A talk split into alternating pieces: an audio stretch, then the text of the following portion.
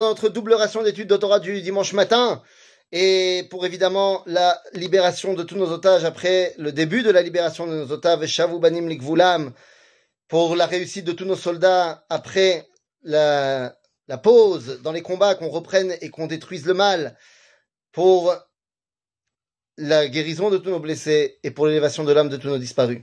Les amis, Bokertov, et là, il faut qu'on parle. Parce que, voilà, je vais tout vous raconter ce, euh, ce Shabbat, j'avais un grand discours à faire dans ma synagogue.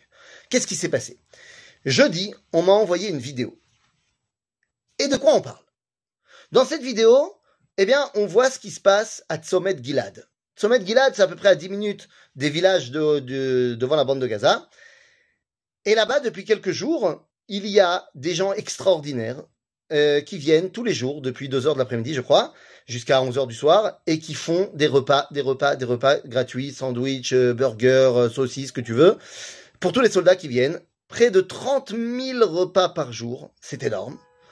Et, et c'est fantastique. Et donc il y a un soldat qui m'envoie ça et qui me dit c'est fantastique et il me dit évidemment il n'y a pas de théouda de cacheroute, mais bien sûr qu'il faut manger. Et voilà ce qu'il m'envoie. Alors euh, je commence à lui dire, euh, écoute, euh, d'abord, c'est fantastique ce que tu montres. Maintenant, pour ce qui est de la cache-route ou pas la cache-route, je serai pas aussi euh, catégorique que toi. Mais je lui ai dit, mais tu sais quoi, on va en parler Shabbat. Et donc, je savais qu'il allait venir Shabbat à la synagogue. Et donc, j'ai décidé qu'on allait en parler pendant Shabbat. Et donc, moi, je lui ai dit, eh ben voilà, on en parle aujourd'hui ensemble. Les amis, que les choses soient bien claires. On va parler deux secondes de cache-route. Alors, d'après le judaïsme, on doit manger cachère. Et il y a des lois de la cache-route. Mais il y a une loi que vous connaissez bien qui s'appelle Pikuach Nefesh Doche Shabbat. C'est quoi cette loi? Qu'un cas de vie ou de mort dépasse le Shabbat. En d'autres termes, s'il y a un cas de vie ou de mort, eh bien, tu as le droit de transgresser la Torah. Tu n'as pas le droit, tu as le devoir. Évidemment, je ne parle pas des trois grandes avérotes, comme le meurtre, l'idolâtrie ou les relations interdites, où on, il vaut mieux se laisser mourir plutôt que de les transgresser. Mais tout le reste, eh bien, on transgresse, parce qu'il y a marqué dans la Torah, que la Torah, elle a été faite pour qu'on vive par elle, et pas pour qu'on meure. Donc, quelqu'un qui est dans le désert, qui a rien à manger, qui va mourir et que euh, il a une tranche de jambon, et eh ben évidemment il la mange. Sauf que ça, c'est pas une question de guerre, c'est une question de dans tous les cas où tu es piquoir nefesh, où tu es dans un cas de vie ou de mort. Donc évidemment, qu'un soldat qui aurait rien à manger et qui va mourir de faim, eh ben évidemment que lui aussi, il peut manger tout et n'importe quoi. Donc ça, les lois de piquoir nefesh, c'est toujours vrai. Mais il y a des lois particulières pour les soldats en guerre. Et oui, les lois de la guerre, la. Au niveau de la cache-route, quand un soldat est en guerre, c'est-à-dire qu'il est sur le champ de bataille, eh bien, nous dit le Rambam, il reprend ce qui est marqué dans la Gemara, dans le traité de Choulin, et il, va nous euh, euh, décider ça au niveau de la halacha dans euh, le Mishneh Torah, dans les Chot Melachim. Lorsque un soldat est en guerre, ve katuv sham veu ra'ev, ra'ev, c'est-à-dire il a faim. Ça veut pas dire qu'il est en train de mourir de faim. Il a faim. Il ne doit pas chercher de la nourriture cachère. Il ne doit pas chercher. Il a faim, il mange tout ce qui est balayado, tout ce qui est balayade, tout ce qu'il veut. Et il doit même pas préférer le, repas cachère plutôt que le repas cachère, ce qui lui fait le plus envie. Pourquoi? Parce que il est en train de se battre, il est en train de faire la guerre, il doit avoir sa tête complètement libre pour les combats. Et donc, s'il doit commencer à réfléchir comment je vais cachériser ma poêle, ou alors attends, il y a un bon repas ici qui sent super bon, qui va me redonner des forces et de l'énergie, et à côté il y a une boîte de thon euh, avec le tampon de cachérisation. Oh là là Non, t'es en guerre, tu manges tout ce qui te fait plaisir. Un petit bacon, un petit jambon beurre, tout ce que tu trouves. Bon, moi, j'ai un, ami soldat qui m'a envoyé un message juste avant de rentrer dans Gaza. Il m'a dit, tu peux me faire un petit récapitulé euh, des lois de la cache-route euh, pendant la guerre? Je lui ai dit, c'est très simple, les lois de la cache-route pendant la guerre. Deux points, ouvrez les guillemets, rien. Il n'y a pas de loi de cache-route. T'es en guerre, t'es en train de te battre. Tu manges tout ce que tu veux. J'ai dit, fais-toi un jambon beurre, fais-toi un bacon. Bon, je lui ai dit, d'un autre côté, je pense pas qu'à Gaza, tu vas trouver beaucoup de bacon. Mais bon, on sait jamais. Maintenant, comprenez-moi bien. Le rationnel de la halakha au niveau de la halakha, c'est-à-dire du niglé, c'est pour que le soldat puisse complètement se concentrer sur, euh, sur son combat. Et ne venez pas me dire, non mais c'est mieux que, c'est pas mieux que. La Torah, elle t'a dit, va te manger un jambon beurre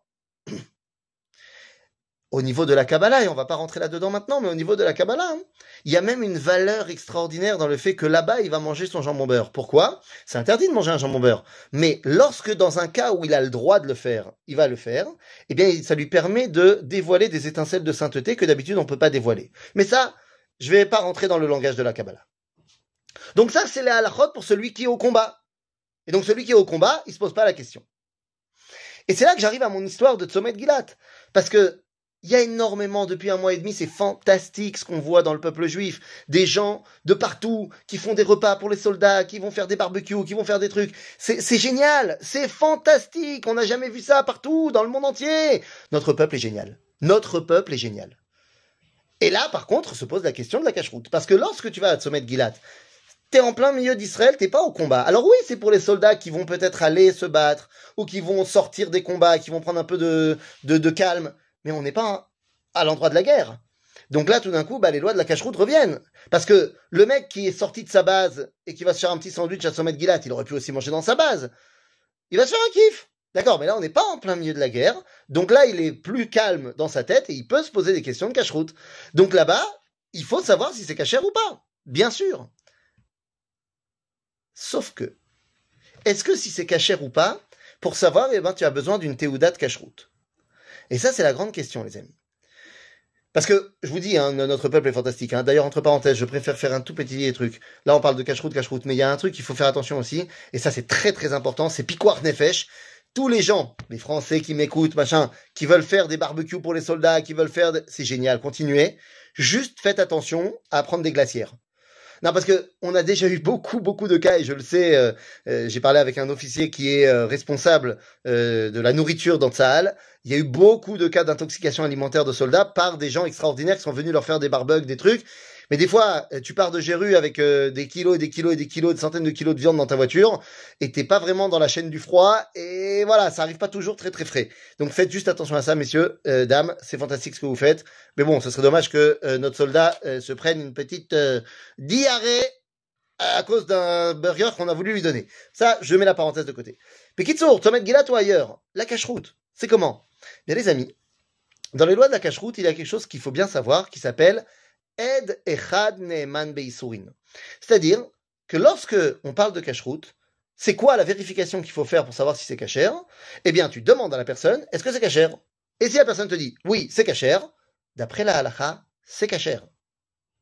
Pourquoi? Parce qu'on fait confiance à un juif qui te dit c'est cachère que c'est cachère.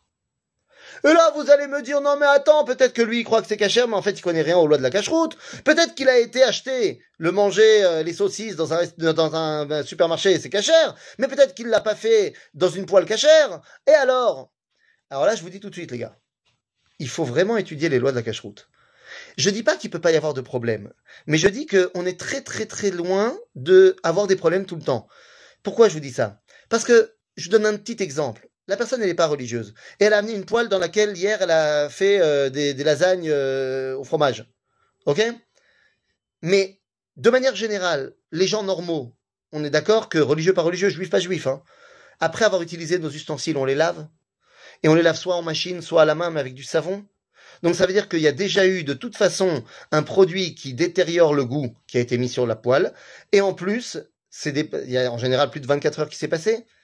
Donc ça veut dire quoi? Ça veut dire que est-ce que vraiment ce qui a été cuisiné, cette poêle, elle est pas cachère? Mais ce qui a été cuisiné dedans, est-ce que c'est pas cachère? Bah, Pas évidemment. Ah oui.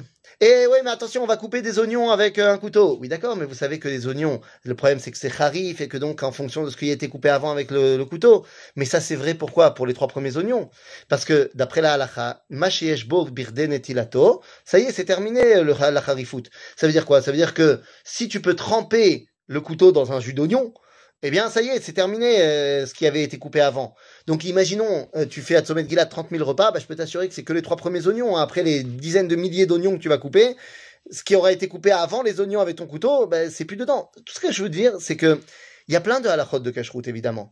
Mais c'est pas forcément évident que tu peux dire que ça, c'est pas cachère, juste parce que la personne n'est pas très religieuse.